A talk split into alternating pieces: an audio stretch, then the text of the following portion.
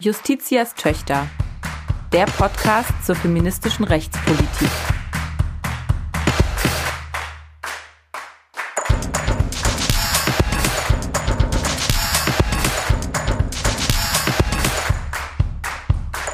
Ein Podcast des Deutschen Juristinnenbundes.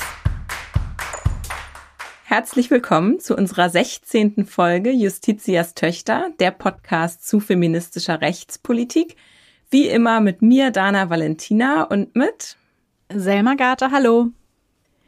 Wir wollen heute über ein ganz aktuelles Thema sprechen. Wir wollen nämlich auf die Bundestagswahl blicken und vor allen Dingen auf die gleichstellungspolitischen Vorhaben und Versprechen der Parteien. Und dafür konnten wir einen ganz besonders tollen Gast gewinnen, nämlich unsere Präsidentin im Deutschen Juristinnenbund, Professorin Maria Versich, mit der wir auch die allererste Folge Justitias Töchter aufgenommen haben. Und die wird heute hier mit uns über das Thema nochmal im Detail sprechen. Uns interessiert ja hier bei Justitias Töchter alles rund um die Themen Recht, Feminismus, Gleichberechtigungs- und Gleichstellungspolitik. Und da ist natürlich im Superwahljahr das Thema Wahlen ein sehr naheliegendes. Es sind ja jetzt noch knapp drei Monate bis zur Bundestagswahl am 26. September. Und ich habe gerade schon das Stichwort gesagt, Superwahljahr. Das sind ja nicht die einzigen Wahlen, die wir hier dieses Jahr in Deutschland haben. Es werden auch am 26. September noch äh, Landtagswahlen durchgeführt in Berlin und Mecklenburg-Vorpommern. Andere Bundesländer haben dieses Jahr schon ihre Landtagswahlen gehabt, Rheinland-Pfalz und Baden-Württemberg zum Beispiel. Und es gibt auch eine Reihe von Kommunalwahlen. Also von daher, das Thema Wahlen dominiert auf jeden Fall dieses Jahr. Und wir sind ja auch quasi mittendrin im Wahlkampf.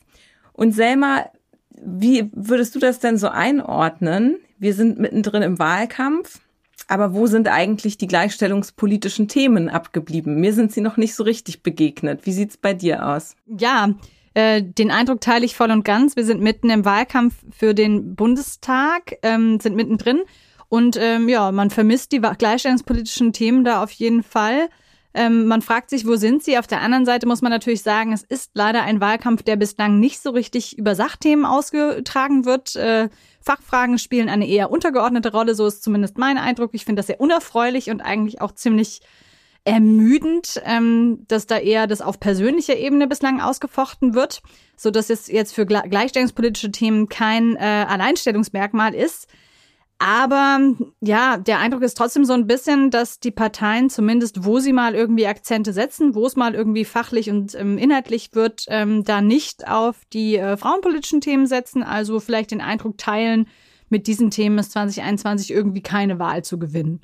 Wie ist denn da dein Eindruck? Ja, genau so. Und ich finde das eigentlich ganz verwunderlich und auch so ein bisschen ähm, irritierend, weil man ja meinen könnte, dass das ja Themen sind, die durchaus auch viele Menschen bewegen, vor allen Dingen die Wählerinnen, ähm, aber ja. natürlich auch, auch andere ähm, Personen, die ähm, ein Interesse haben an Gleichstellungspolitik und denen auch diese Forderungen am Herzen liegen. Deswegen finde ich es eigentlich schade, dass es im Wahlkampf so überhaupt gar keine Rolle spielt.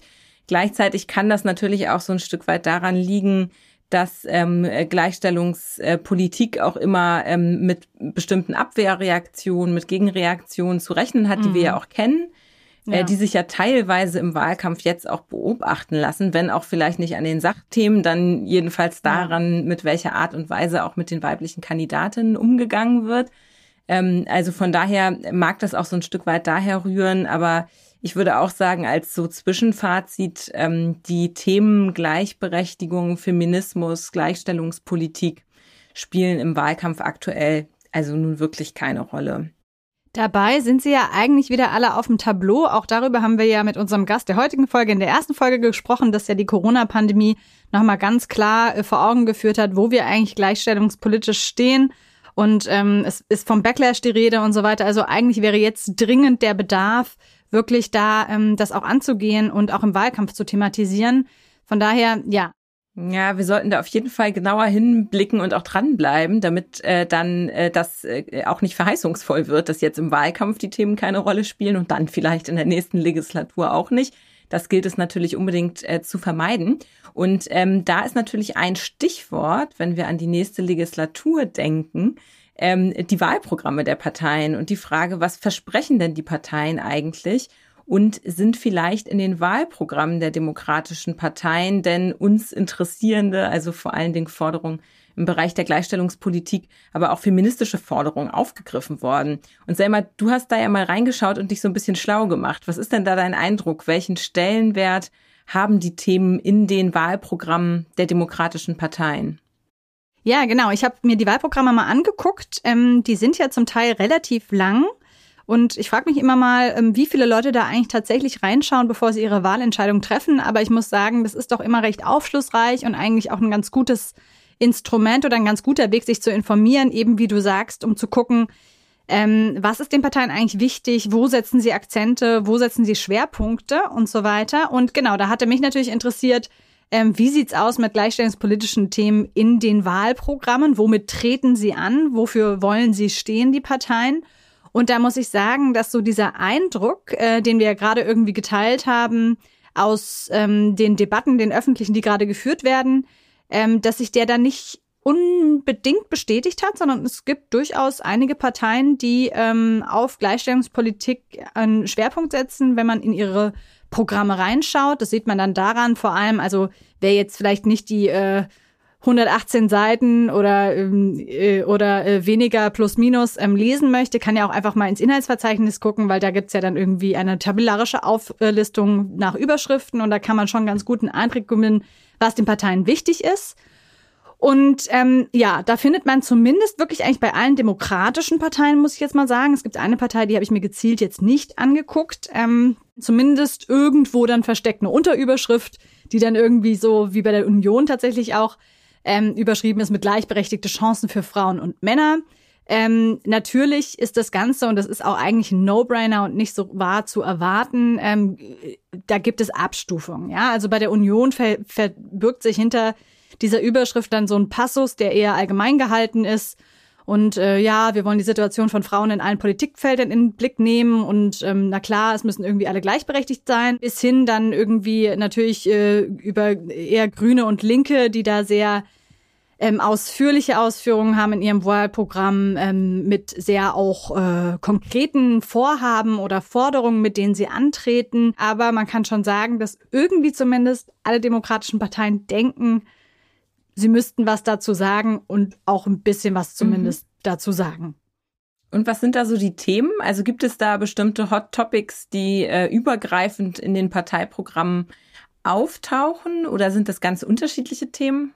Ja, in der Tat, äh, in der Tat, es gibt da einige äh, Hot Topics, die ähm, eigentlich alle demokratischen Parteien umtreiben. Und das erste ähm, Hot Topic, was wirklich sie alle, also auch inklusive der Union, die sich ja ansonsten eher zurückhält, auch ganz explizit umtreibt, das ist Gewalt gegen Frauen, insbesondere Femizide. Das nennen nicht alle Parteien so, aber es wollen alle Parteien eigentlich angehen mit unterschiedlichen Vorschlägen. Auch da wieder die ähm, Abstufung, die ich da schon genannt hatte. Über dieses Thema haben wir ja hier im Podcast auch schon ausführlich gesprochen mit Dr. Leonie Steiner. Also wer sich dafür interessiert, kann die Folge gerne da nochmal hören. Das wäre so das erste Hot Topic. Ähm, dann das zweite Hot Topic, ähm, was wir auch im Podcast hier schon besprochen haben. Das hat mich äh, dann doch auch ein bisschen gefreut, dass sich da die ganzen Themen wiederfinden, mhm. die uns hier im letzten Jahr miteinander beschäftigt haben, was ja irgendwie auch äh, kein Zufall ist. Wir sind der Podcast für feministische Rechtspolitik und äh, uns interessieren natürlich dann die Sachen, die tagespolitisch aktuell waren und die finden sich natürlich auch in den Wahlprogrammen wieder. Jedenfalls, zweites Hot Topic ist ähm, Frauen in Führungspositionen. In Führungspositionen der Privatwirtschaft haben wir ja hier besprochen mit Professorin Heide Pfarr. Und ähm, da sind zumindest äh, adressiert das Thema die ähm, FDP, die SPD, die Grünen, die Linken mhm. mit sehr unterschiedlichen Vorschlägen, wie man mehr Frauen in Führungspositionen denn auch bekommen könnte. Die FDP setzt da eher auf ähm, Transparenz und auf Selbstverpflichtungen anstatt von starren Quoten. Die anderen Parteien aber wollen da tatsächlich nochmal substanziell nachbessern. Die SPD möchte die äh, Quote zumindest in der Breite ausweiten und alle börsennotierten und mitbestimmten Unternehmen damit einbeziehen und auch wirksamere Sanktionen. Die Grünen wollen die Quote perspektivisch äh, so anheben, dass wir einen Frauenanteil von 50 Prozent überall haben in den Führungspositionen. Und die Linke geht da, glaube ich, am weitesten, indem sie eben fordert, dass es die verpflichtende Quote gibt von 50 Prozent in Führungspositionen. Das ist so Hot Topic Nummer zwei, die Quote. Und ähm, was treibt die Parteien noch um gleichstellungspolitisch? Äh, ja, ganz interessant. Auch alle genannten äh, vier Parteien ist ein Thema, wo sie sich wirklich einig sind. Ähm, FDP, Grüne, SPD, Linke, dass der Paragraph 219a mhm. StGB abgeschafft werden muss. Also das sogenannte Werbeverbot für, für den Schwangerschaftsabbruch. Darüber haben wir mit Inga Schuchmann hier gesprochen. Da sind sie sich einig, der muss weg eigentlich äh, finde ich, dann macht es doch. Ja. irgendwie war so mein, äh, mal so mein Eintrag, könnte man ja halt irgendwie, ja, ja. hätte man ja dann irgendwie wahrscheinlich auch mit diesen Mehrheitsverhältnissen in der letzten Legislatur schon durchbringen können. Aber gut. Und letztes Hot Topic, äh, was uns hier auch schon beschäftigt hat, wo sich diese Parteien auch einig sind, nämlich ähm, die Diskriminierung von gleichgeschlechtlichen Ehepaaren in der Situation, wenn sie ein Kind bekommen, abzuschaffen, also das Abstammungsrecht zu modernisieren. Auch darüber haben wir hier zweimal gesprochen mit der Rechtsanwältin Lucy Schibut. Mhm. Äh, das war jetzt ein kleiner, war verbunden mit einem kleinen Werbeblock, doch nochmal in die alten Folgen reinzuschauen äh, oder reinzuhören. Ähm, wer sich jetzt für eins dieser Themen besonders interessiert oder denkt, ah ja, jetzt will ich aber auch besser verstehen, was da im Wahlprogramm zum Beispiel steht, dann ähm, empfehle ich das natürlich an der Stelle sehr gerne nochmal. Unbedingt. Ja, das hört sich ja auch erstmal eigentlich ganz erfreulich an. Dann ist es natürlich einerseits so, dass äh, es sich auch so ein bisschen äh, zeigen wird, inwiefern die Parteien dann auch diese äh, Wahlversprechen halten. Jedenfalls diejenigen, die dann auch äh, die äh, neue Regierung bilden und was sich dann auch in den Koalitionsverträgen festsetzen kann. Das wird ja so ein Zeitpunkt sein, wo wir da auch nochmal genau hinschauen sollten auf diese ähm, Wahlprogramme. Nun würde ich zum anderen ja so ein bisschen denken, das klingt ganz gut. Das sind ja auch wirklich Forderungen, die uns hier auch umgetrieben haben, für die viel gestritten wird. Es sind natürlich, könnte man jetzt böse sagen, auch so ein bisschen alles ein bisschen billige Themen. Ne? Also Themen, die letztlich ähm, natürlich gewisse Ungleichheiten ähm, überwinden, Diskriminierung ähm, abschaffen, die aber gleichwohl natürlich auch jetzt nicht so kostenintensiv sind für den Staat. Mhm. Aber auch das ist ähm, ja etwas, was, äh, finde ich, eine gute Fragestellung ist, wenn man sich mal diese, diese Wahlprogramme anschaut und guckt, wo stehen da die Parteien, wie überzeugend ist es und wie ernst meinen sie es eben, wie viele sind einfach irgendwie so Schlagworte, was nicht viel kostet, ähm, was irgendwie äh, vielleicht auch leicht äh, zu machen ist? Und wie viel ist wirklich ernsthaft, substanziell, vielleicht auch materiell ähm, äh, verspricht einen Beitrag ähm, dabei weiterzukommen in der Gleichstellung. Und da, ähm, äh, Dana, hat ja auch der Deutsche Juristinnenbund jetzt unlängst ein Tool geliefert, was dabei helfen kann, richtig?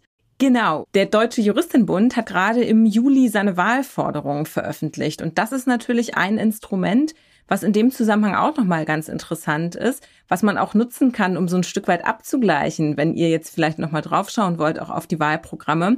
Ähm, damit kann man nämlich ganz gut auch nochmal sehen, äh, wie ausdifferenziert solche Forderungen aussehen könnten. Denn der DJB hat wirklich zu allen Themenfeldern, die uns hier interessieren und auch in den letzten Folgen interessiert haben, äh, sehr detailreiche Forderungen äh, formuliert und auch Aspekte, wo wirklich was getan werden muss. Ja, und genau über diese Wahlforderungen und auch über den aktuellen Wahlkampf und die anstehende Bundestagswahl und was wir davon erwarten dürfen, können, sollten, können wir jetzt sprechen mit unserem Gast mit Professorin Maria Versich und wir freuen uns sehr, Maria, dass du uns zugeschaltet bist. Herzlich willkommen.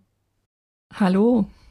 Maria ist unseren Zuhörenden ja auch möglicherweise schon bekannt, nämlich aus der allerersten Folge Justitias Töchter. Da haben wir schon mal gesprochen. Trotzdem möchte ich natürlich für diejenigen, die die Folge vielleicht nicht gehört haben und unsere tolle Präsidentin noch nicht kennen, noch einmal ganz kurz äh, vorstellen, ähm, was du so bislang gemacht hast, Maria. Du hast in Berlin an der Freien Universität Rechtswissenschaft und Genderkompetenz studiert, hast äh, dann an der Universität Hildesheim im Jahr 2013 promoviert und zwar zu einem auch äh, klassischen frauenrechtsbewegten Thema, nämlich zum Ehegattensplitting, das wir hier auch in der Folge ähm, zum Steuerrecht schon einmal näher besprochen haben. Deine Arbeitsschwerpunkte sind vor allem im Sozialrecht und an den Schnittstellen von Familienrecht, Sozialrecht und Steuerrecht.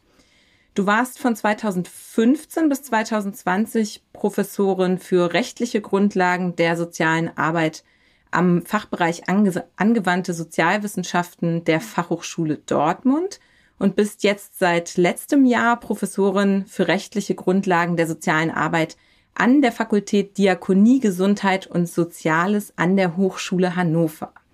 Außerdem bist du seit September 2017 Präsidentin des Deutschen Juristinnenbundes und hast hier auch vorher schon verschiedene Funktionen bekleidet, unter anderem auch die sozialrechtliche Kommission geleitet. Und wir freuen uns total, dass wir jetzt nach fast einem Jahr Justitias Töchter heute hier nochmal die Gelegenheit haben, mit dir zu sprechen. Ja, es freut mich auch sehr, wieder hier zu sein. Hallo.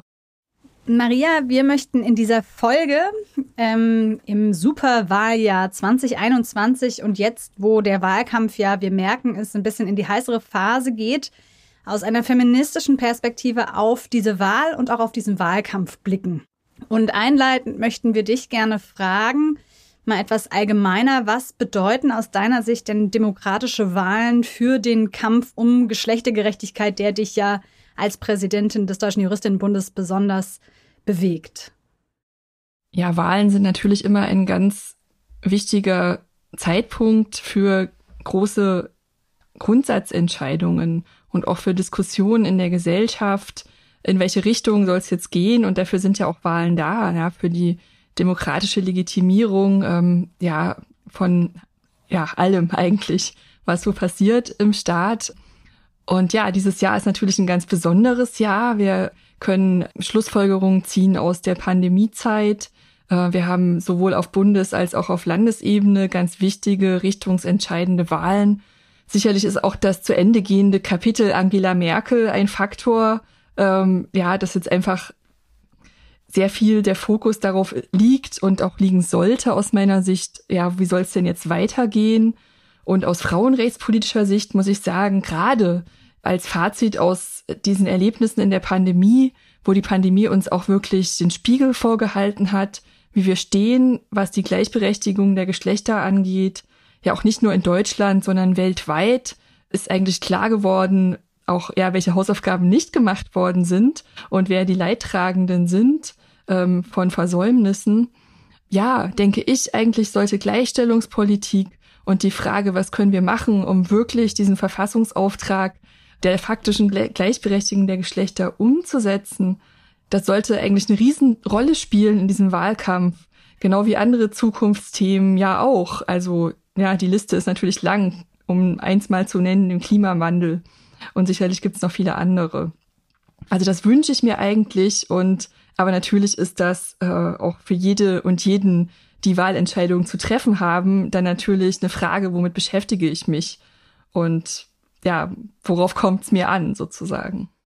Jetzt hast du schon den Blick auch vorgenommen, eigentlich auf diese Wahl, die jetzt ansteht und schon so ein paar äh, ja, Eckpfeiler genannt ähm, und vor allem, was du dir wünschen würdest oder was schön wäre. Ähm, jetzt mal ganz realistisch. Wie blickst du als Präsidentin eben eines frauenpolitischen Verbandes auf diese Wahl? Sind da die, die ähm, Prioritäten schon richtig gesetzt? Was erwartest du? Ähm, oder was, was dürfen wir vielleicht auch noch erwarten? Wir sind ja mittendrin oder fangen gerade erst an. Also ich erwarte mir eine sachlichere Debatte, als wir sie im Moment haben. Ich habe den Eindruck, es, wir sind ja jetzt gerade in einer Zeit, wo dann viel über ja vielleicht so Lebensläufe oder persönliche Qualitäten von Kandidatinnen und manchmal auch von Kandidaten gesprochen wird. Äh, ich fühle mich oft erinnert an den Wahlkampf, ähm, den Hillary Clinton betrieben hat und wo es ja auch dann viel um Dinge ging wie ihre E-Mails und sowas, was sehr stark ähm, ja Raum eingenommen hat. Äh, und also als Feministin schaue ich mir das an und ich finde es schwierig. Ich frage, also ich kann gar nicht das betrachten, ohne mich zu fragen, ja, würde man einen Kanzlerkandidaten Robert Habeck genauso behandeln, wie man eine Kanzlerkandidatin Annalena Baerbock äh, im Moment ähm, ja mit verschiedensten und zum Teil ja schwer nachvollziehbaren Vorwürfen. Ich denke da an ihr, ihr Promotionsprojekt, was sie nicht zu Ende gebracht hat, ja zu konfrontieren und gleichzeitig ja äh, sind Dinge zu diskutieren wie ja wie können wir den menschengemachten Klimawandel stoppen? Wer hat dafür die besten Konzepte? Oder wie wollen wir weitermachen mit den Kosten der Pandemie? Welche Partei hat eigentlich den besten Vorschlag dafür, äh, ja, wer, wie das zu finanzieren sein wird und äh, wer letztlich dann ähm, die Zeche zahlt sozusagen für die enormen Ausgaben, die wir in den letzten Jahren hatten, ähm, für dieses natürlich wichtige Ziel der Wirtschaftsförderung. Und ja, also mir ist zu, zu viel, zu viel menschelnd und zu wenig äh, harte sachliche Auseinandersetzung zu den Themen. Und ich möchte noch mal sagen, das würde ich auch über jede andere Kanzlerkandidatin sagen, äh, ja, wenn es sie denn gäbe. Und ich finde doch sehr interessant auch, dass es äh, aber eben nur eine gibt in, in dem demokratischen Spektrum. Ja. Also nochmal sozusagen, es geht jetzt nicht darum, dass es irgendwie die Kandidatin ist der Grünen, die du hier verteidigst, sondern es geht halt darum zu beobachten, dass möglicherweise mit der einzigen Kanzlerkandidatin anders umgegangen wird als mit den äh, männlichen Pendants. Ich, ich komme nicht umhin, mich zu fragen. Und das geht mir aber bei ganz vielen Bereichen unserer Gesellschaft so. Äh, wird Leistung von Frauen und Männern wirklich mit gleicherlei Maß gemessen? Ähm, ja, äh, und wenn wir jetzt da lange Artikel lesen über Annalena Baerbocks Promotion, ähm, ja, dann muss ich an die Klaus das Klausurengate eines anderen Kandidaten denken und äh, frage mich, warum das keine Rolle spielt. Mhm. Du hast ja gerade gesagt, du wünschst dir da auch eine sachlichere Auseinandersetzung. Das ist ja auch was, wofür wir im Deutschen Juristinnenbund stehen. Und äh, der DJB hat ja auch gerade in diesem Monat im Juli seine Wahlforderung veröffentlicht. Vielleicht kannst du mal erzählen, was ist das eigentlich genau und worum geht es bei diesen Wahlforderungen?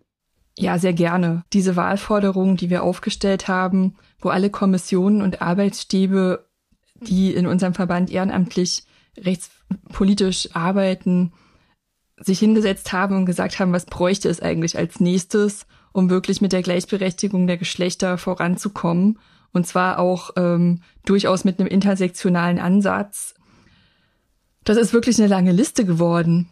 Also wir haben eine Kurzfassung e-, extrahiert.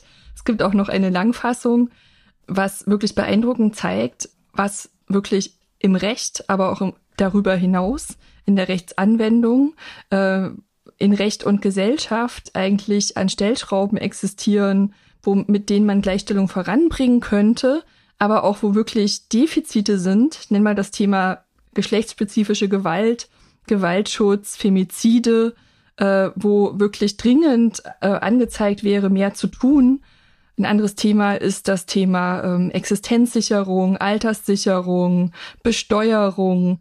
Also ganz viele Themen, vieles, was auch schon in den vergangenen Folgen von Justitias Töchter aufgetaucht ist, haben wir eben jetzt nochmal komprimiert in einer Liste von Forderungen, wo wir sagen, damit muss sich die nächste Bundesregierung zwingend auseinandersetzen. Das sind Dinge, die, von denen wir erwarten, dass es in Koalitionsverträge einfließt und wo wir auch hoffen, dass andere politische Akteure das aufgreifen, diese Expertise nutzen, das wieder weitertragen. Und ja, das ist unser Ziel damit. Ja, wir wollen natürlich aber auch allen, die das interessiert, eine Hilfestellung geben. Worauf könnte man denn gucken, wenn man die Wahlprogramme liest und wo gibt's vielleicht Leerstellen, die in den Wahlprogrammen nicht auftauchen, auch das ist ja dann schon eine Information, die interessant sein könnte für die persönliche Wahlentscheidung. Und wir wünschen uns natürlich, dass alle, die sagen, Geschlechtergerechtigkeit ist für mich ein wichtiger Wert, das auch mit einbeziehen in der Wahlkabine, was sie dann entscheiden und das mit auf die Waagschale werfen. Also sozusagen ein bisschen wie so eine Checkliste auch für WählerInnen, denen Geschlechtergerechtigkeit besonders am Herzen liegt, weil wir haben hier eingangs schon ein bisschen einen Blick auf die Wahlprogramme ähm, geworfen und erfreulicherweise sind manche Themen da auch parteiübergreifend adressiert worden. Gewalt gegen Frauen, Equal Pay, es gibt so ein paar Dauerbrenner, andere Themen ähm, sind noch nicht so richtig adressiert, aber dann ist es ja auch ein schönes Instrument zu gucken, ja, was gibt's darüber hinaus noch eigentlich, sollte hier thematisiert werden? Ja, absolut. Ja, und ich fand es aber auch gerade noch mal ganz wichtig, ähm, auch diese unterschiedlichen adressierten Personen, die du gerade herausgearbeitet hast. Also, dass es quasi auch für mich als Wählerin irgendwie ein Tool sein kann, um nochmal zu schauen, ähm, was ist mir jetzt bei meiner Wahlentscheidung wichtig. Aber letztlich sind das ja auch ähm, Konzepte und Forderungen, die äh, da entwickelt wurden von den Kolleginnen, die ja auch gerne aufgegriffen werden sollen, auch von anderen politisch Aktiven. Ne? Und das finde ich auch eigentlich nochmal ganz schön, dass man wirklich auf einen Blick so eine ganz konkrete Liste eigentlich hat mit Handlungsempfehlungen und Dingen, wo man jetzt mal anpacken müsste. Ja, das ist ganz wichtig, auch die Allianzen, die du beschreibst. Denn bei all diesen Themen Also je breiter ein Thema schon Akzeptanz gefunden hat in Wahlprogrammen, desto besser ist das natürlich, denn dann steigen die Chancen, etwas umzusetzen. Aber zum Teil ist das ja auch von langer, langer Hand vorbereitet, ja, über, über ganz unterschiedliche ähm, Menschen und Köpfe und so weiter hinweg, bis dann ein Thema ähm, wirklich ankommt in Koalitionsverträgen. Ja, und Themen, die jetzt noch aussichtslos sind vielleicht oder absurd erscheinen, ja, ich nenne mal das Thema reproduktive Rechte, Abschaffung des Paragraph 218 oder so. Ja, wer weiß, wann die, wann die soweit sind. Wir müssen dran arbeiten. Ähm, und insofern ist die Liste sicherlich eine Wunschliste. Aber es gibt Sachen, die sind so dringend, die hätten eigentlich stattfinden müssen, ja, in der letzten Sitzungswoche des Bundestags vor der Sommerpause. Zum Beispiel hier die Überwindung der Diskriminierung der trans- und lesbischen Eltern durch die Abschaffung der Stiefkindadoption. Da gibt's einfach keine Entschuldigung für, das nicht zu machen. Ja.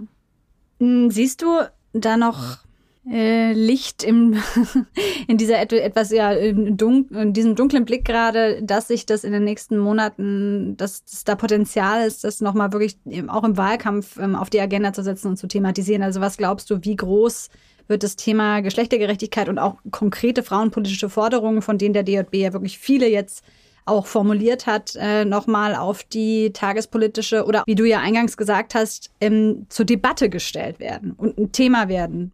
Ich sehe ganz viele, die dafür arbeiten, dass das so ist. Also wir sind ja auch nicht der einzige äh, Frauenverband, ähm, der Forderungen formuliert hat. Ja, es gibt äh, da wunderbare Materialien, auch zum Beispiel vom Deutschen Frauenrat. Es gibt von der, in der Berliner Erklärung auch eine gemeinsame Statement ähm, vieler äh, Verbände, die sozusagen den kleinsten gemeinsamen Nenner beschreiben. Ähm, aber es ist schon interessant, ja, wie diese Mechanismen jetzt funktionieren und Gleichzeitig ist es aber so, dass natürlich aus der Pandemie heraus und den Erfahrungen und ja der Aussicht auf ähm, geschlossene Schulen oder Kleingruppenunterricht an Schulen im Winter, ab, also ab Herbst, jetzt durchaus der Leidensdruck bei ganz, ganz vielen Menschen durchaus auch da ist, sich für diese Themen zu interessieren. Ja, jenseits von einem harten Kern, die da sowieso seit Jahrzehnten für streiten. Also ist eigentlich ein Thema, wie, ja, wie wollen wir unsere Gesellschaft organisieren? Ähm, was ist gerecht, ähm, wie steht's, ja, es, es geht ja hin bis hin zu Diskussionen wie ähm, ja der adäquaten Absicherung von Pflegearbeit, dem Gender Care Gap, ähm, auch der Bezahlung in den Sozial- und Gesundheitsberufen. Das sind einfach zentrale Themen.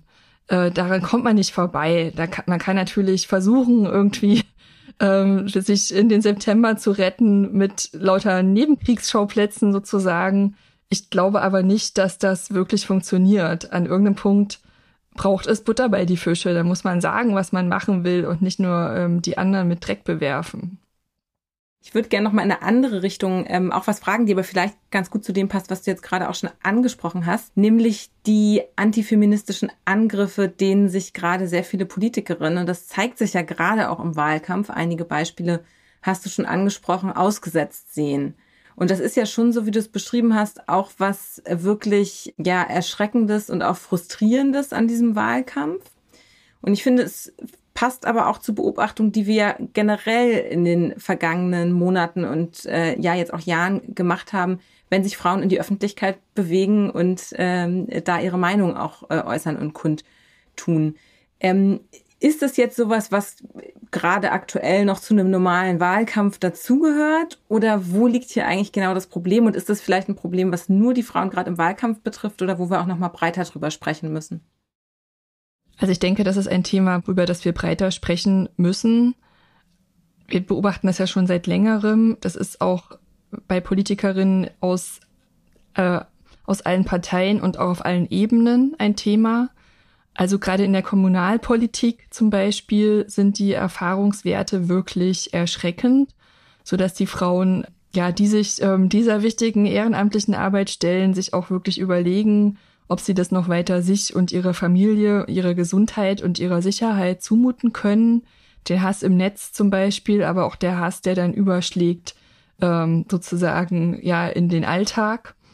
Und ja, ich, also im Deutschen Juristinnenbund beschreiben wir das auch als einen Aspekt von Demokratiegefährdung, weil da geht's ja, natürlich sind das Sachen, ja, als Frau wird man ja nicht nur beschimpft oder als ähm, dumm oder nicht, nicht äh, das, das, was eigentlich wichtig ist, checkend ähm, ne, im Meinungskampf bezeichnet, sondern es geht ja dann sofort unter die Gürtellinie mit sexistischen Beleidigungen, ja, bis hin zu Vergewaltigungsdrohungen und dem ganzen Kram. Und das trifft Politikerinnen besonders. Äh, und das ist natürlich eine, einen Weg, sie zum Schweigen zu bringen, sie auszugrenzen, sie so zu beschäftigen mit der Auseinandersetzung mit diesem Thema, dass für die eigentliche Sacharbeit, die ja total wichtig ist und auch sehr zeitaufwendig in einer politischen Karriere, dann ja, möglichst wenig Energie übrig bleiben soll. Und äh, damit das, ja, was das heißt, wenn man quasi mit einer klaren Strategie dahinter ähm, bestimmte Gruppen zum Schweigen bringen kann für unsere Gemeinschaft als Ganzes. Ähm, ich finde, das kann man gar nicht ähm, hoch genug bewerten in der Bedeutung und auch in der Herausforderung, die das ist. Und darüber haben wir ja hier auch schon im Podcast gesprochen, eben mit der Rechtsanwältin Verena Heisch über die Facetten von Hate Speech, insbesondere wie sie Frauen treffen und dann nochmal mehr Frauen eben, die auf der politischen Bühne unterwegs sind. Mm, das ist eine ganz gute ähm, ein Stichwort, denn dieses Thema, das hast du gesagt, das beschäftigt den Deutschen Juristinnenbund auf rechtspolitischer Ebene schon länger. Es wird ihn aber ganz besonders nochmal beschäftigen dieses Jahr beim Bundeskongress. Ähm, der steht nämlich unter dem Zeichen oder unter dem Titel Demokratie und Gleichberechtigung. Und ich denke, wir haben schon eine ganz gute Idee davon bekommen, was das, wie da die Zusammenhänge sind, wie Gleichberechtigung und Demokratie äh, zusammenzudenken sind. Aber vielleicht magst du noch mal ein paar Stichworte liefern, was uns da beschäftigen wird. Ja, sehr gerne. Der Bundeskongress trägt den Titel Gleichstellung und Demokratie und äh, er bindet sich auch ein in so eine kleine Kampagne, äh, die wir machen zu dem Thema. Also es wird auch eine Vorveranstaltung geben im September ähm, zu diesem Thema das Netz als Radikalisierungsmaschine. Und beim Kongress selber, der wird am 16. Ähm, September beginnen mit der feierlichen Eröffnung und dann bis einschließlich 18. September ja, stattfinden. Wollen wir also den großen Bogen schlagen zwischen diesem ganzen Thema Macht, Parität, wo stehen wir da mit der gleich berechtigten Teilhabe von Frauen in den Parlamenten. Ja, wir wissen ja, wir hatten noch nie ein paritätisch besetztes Parlament. Also darum wird es gehen, auch um die Hindernisse, äh, die es immer noch gibt und natürlich die Frage, was kann das Recht tun. Wir werden aber auch sprechen eben über ähm, den Feminismus im Kampf um die Demokratie, die Gefahren, ähm, die zum Beispiel eben aus Hate Speech und ähnlichen Strategien erwachsen. Und wir möchten auch darüber ins Gespräch kommen, was braucht eine feministische Zivilgesellschaft. Ja, dann wird es auch noch einen ganz tollen Lunchtalk geben, zum, mit unter anderem ähm, mit Susanne Bär äh, zum Thema ähm, antifeministischer Rechtsaktionismus, was es bedeutet für den Rechtsstaat. Und es wird einen Workshop geben zum Thema Diffamierung, wie man umgehen kann als Organisation, ähm, wenn zum Beispiel eine Aktivistin aus dem Vorstand sich mit einer Diffamierungskampagne konfrontiert sieht. Also ein ganz, ganz breites, buntes Programm. Man kann sich ab sofort auch anmelden auf unserer Webseite. Und kleiner Werbeblock noch, für Studentinnen ist die Teilnahme kostenlos. Also ich würde mich sehr freuen, wenn wirklich viele auch unserer HörerInnen kommen. Und das Gute ist auch noch, wir machen das alles virtuell und es wird auch viele Gelegenheiten geben, sich zu vernetzen und einfach auch mit Gleichgesinnten oder Gleichinteressierten ins Gespräch zu kommen. Ja, hervorragend. Absolute Empfehlung, auf jeden Fall teilzunehmen und dabei zu sein. Das wird bestimmt total spannend. Ähm, wir werden natürlich auch alle dabei sein und freuen uns total auf das Event und äh, genau und freuen uns natürlich auch vor allen Dingen, wenn unsere Mitglieder kommen, aber auch andere Interessierte sind bei dem Kongress gerne gesehen und äh, haben da auch Gelegenheit, den DJB kennenzulernen. Und unsere Gästinnen aus den vergangenen Folgen vielleicht auch ja, mal live zu sehen. Einige, äh, einige, wirklich viele sind ja eigentlich schon bekannt hier, weil wir sie als Expertin im Gespräch hatten und die werden dort auch auf verschiedenen Panels sitzen oder wie Bundesverfassungsrichterin Susanne Bär beim Lunch Talk dabei sein. Also ich glaube auch aus der, ähm, aus der Warte aus ist das auch eine Empfehlung für diejenigen, die schon, ja, die uns schon länger hören und vielleicht Lust haben, dann nochmal so ähm, Gesichter zuzusehen und noch ein bisschen mehr von den Leuten zu erfahren. Ja, das wird großartig.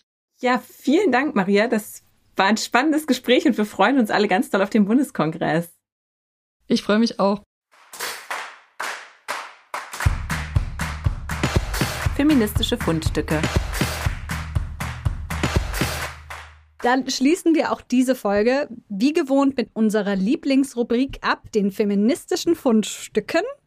Ähm, in dieser Rubrik überraschen wir uns mit äh, Kuriosen, mit Interessantem, mit Wissenswertem, mit äh, spannenden äh, Fakten und Empfehlungen und manchmal auch Aufregern ähm, rund um das Thema Feminismus und Jura. Ich glaube, so kann man sagen. Es ist mittlerweile einigermaßen breit gefächert schon, was wir hier uns gegenseitig vorgestellt haben.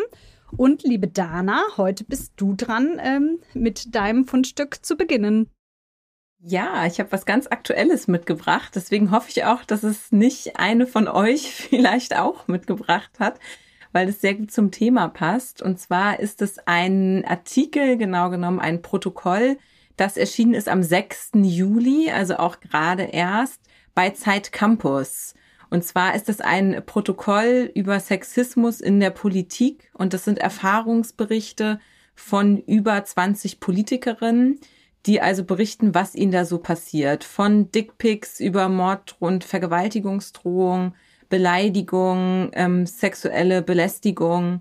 Und ähm, sie erzählen eben einerseits, was passiert, andererseits eben auch, was das für sie bedeutet in ihrer Tätigkeit als Politikerin und wie sie damit umgehen.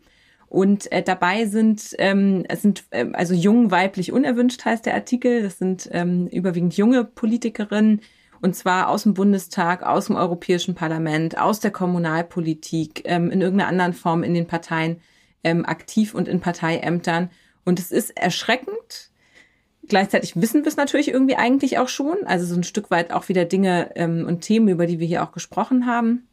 Und es zeigt halt auch einfach wirklich nochmal, was das auch bedeutet, sich in so ein Amt zu begeben und was es auch macht mit den Frauen. Und ähm, das sind eben Dinge, mit denen man als Politikerin äh, dann noch on top äh, zu tun und zu kämpfen hat und was man einstecken muss, was eben bei den männlichen Kollegen nicht der Fall ist. Und ja, deswegen, also ich finde, das ist auf jeden Fall sehr interessant, äh, das zu lesen. Von daher ist das heute meine Leseempfehlung.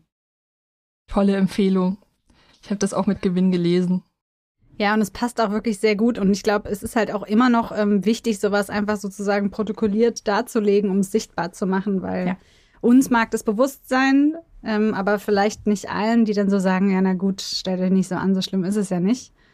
Ja. Ja, von daher auch einfach ein gutes Projekt, ne? Selma, was hast du denn? Ja, ich mache gleich weiter, weil ähm, ich habe auch was mitgebracht aus der Zeit. Es ist aber überhaupt nicht aktuell. Was heißt überhaupt nicht aktuell? Es ist schon ein bisschen älter, aber es passt auch super gut zum Thema. Und ich habe mich einfach anlässlich dieser Folge daran erinnert, dass ich damals eine Podcast-Folge mit großem Gewinn gehört habe. Und die möchte ich gerne empfehlen. Es äh, ist der Podcast auch von der Zeit. Er nennt sich das Politikteil. Ich finde es ohnehin einen sehr guten Podcast, sehr gute Gespräche über eben ja tagespolitische ähm, Themen. Ähm, so, er geht immer eine Stunde lang. Und sie hatten zu Gast Hedwig Richter. Und Hedwig Richter, die Historikerin aus München, sie ist euch ein Begriff, ihr nickt. Ähm, Wada hat ja ein Buch geschrieben, Demokratie heißt es schlicht. Es ist wohl ein Bestseller. Ich muss dazu sagen, Full Disclosure, ich habe das Buch leider noch nicht gelesen, aber nach dieser Folge wahnsinnig Lust, es zu lesen. Und die Folge heißt von Frauenrechten und demokratischem Durchwursteln. Und ähm, da geht es eben ja zu, über eine Geschichte ähm, der Demokratie und sie erzählt so ein bisschen, was sie in ihrem Buch so schreibt. Auch das ist sehr spannend. Und dann aber ein großer Block eben, was hat Demokratie mit Frauenrechten zu tun? Und ähm, das ist nicht nur total interessant und gewinnbringend, ähm, deswegen, weil es eben sehr informativ ist, sondern einfach, weil Hedrich Richter so Spaß macht, ihr zuzuhören. Sie ist wirklich eine unglaublich kluge, aber auch gleichzeitig gut gelaunte Person. Und wenn man sie mal googelt, ähm, ihr, ihr Bild auf Wikipedia anguckt, sieht man, dass sie, glaube ich, wirklich einfach ein sehr ähm, äh, eine große Frohnatur ist. Und deswegen ist es so eine Mischung, die die Inhalte auch irgendwie mit ihr äh, ähm, so zu einer so hörenswerten Folge machen. Genau, das möchte ich allen ans Herz legen, die sich auch insbesondere mit dem Thema noch ein bisschen näher beschäftigen möchten. Sehr cool. Ich bin ja Hedwig Richter Fangirl, aber habe die Folge noch nicht gehört. Deswegen werde ich das definitiv machen. Maria, krönender Abschluss wie immer. Was äh, ist dein Fundstück heute? Ja, ich habe was mitgebracht, was euch vielleicht den Sommer ein wenig versüßen wird. Und zwar ist es ein Filmtipp. Das ist ein Film, äh, der heißt Die Unbeugsamen äh, Regie und Drehbuch Thorsten Körner. Der wird am 26. August im Kino starten. Und in diesem Film geht es um die Frauen der Bonner Republik und wie sie sich ihren Platz in diesem Politikbetrieb erkämpft haben. Der Claim auf der Webseite, die unbeugsamfilm.de ist, Politik ist eine viel zu ernste Sache, um sie allein den Männern zu überlassen. Und in diesem Film kommen Politikerinnen äh, zu Wort, also ähm, aller Parteien. Das ist eine ganz lange Liste. Ich nenne mal Hertha Däubler-Gmelin, Marie-Elisabeth Klee, Ingrid Matthäus Meyer, Christa Nickels, Renate Schmidt, Rita Süßmuth, Carola von Braun, also ein ganz breites Spektrum. Und ja, das zeigt nochmal eine Zeit, wo es noch noch ein bisschen einsamer war als Frau in der Politik und äh, was diese Frauen gekämpft haben und wie sie als Wegbereiterinnen ähm, ja wirklich wie Pionierinnen ähm, jeden Schritt sich erkämpfen mussten und das haben sie eben sehr unerschrocken sehr ehrgeizig gemacht und sie trotzten eben auch Vorurteilen und auch ähm, ja Diskriminierung, sexueller Belästigung. Ja, und diese Frauen kommen zu Wort und das ähm, ja ist absolut sehenswert und ich empfehle das sehr sehr gerne. Cool. Das macht direkt Lust auf so ein feministisches Public Viewing. Vielleicht kriegt man das ja im Spätsommer noch organisiert. Super. Und du hast es vorab schon sehen können. Genau, wir sind ja Medienpartner. Ich hatte schon das Privileg, es zu sehen. Und wir werden, wir schauen jetzt auch, was wir noch machen können, um das ähm, eben, ja, die frohe Nachricht an die Frau und die interessierten Männer zu bringen, dass das also ein Film ist, der sich lohnt. Ja, schöne Fundstücke.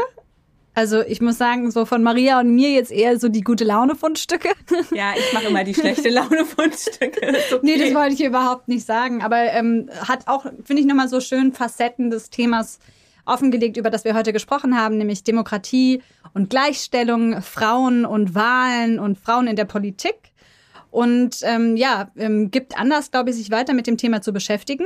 Wir und Maria, du ähm, als Präsidentin äh, im Deutschen Juristinnenbund werden das auf jeden Fall weiter tun. Wir freuen uns natürlich, wenn auch ihr Lust habt, zum Beispiel beim Bundeskongress dabei zu sein und euch da äh, weiter ähm, mit dem Thema zu beschäftigen und auch mitzudiskutieren. Und an dieser Stelle würde ich sagen, ähm, vielen Dank, Maria, für das Gespräch. Vielen Dank, dass du da warst. Das war wie immer sehr schön. Vielen Dank für die Einladung.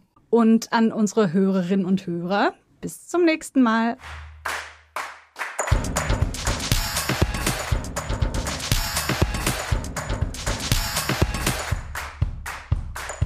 ein Podcast des Deutschen Juristinnenbundes.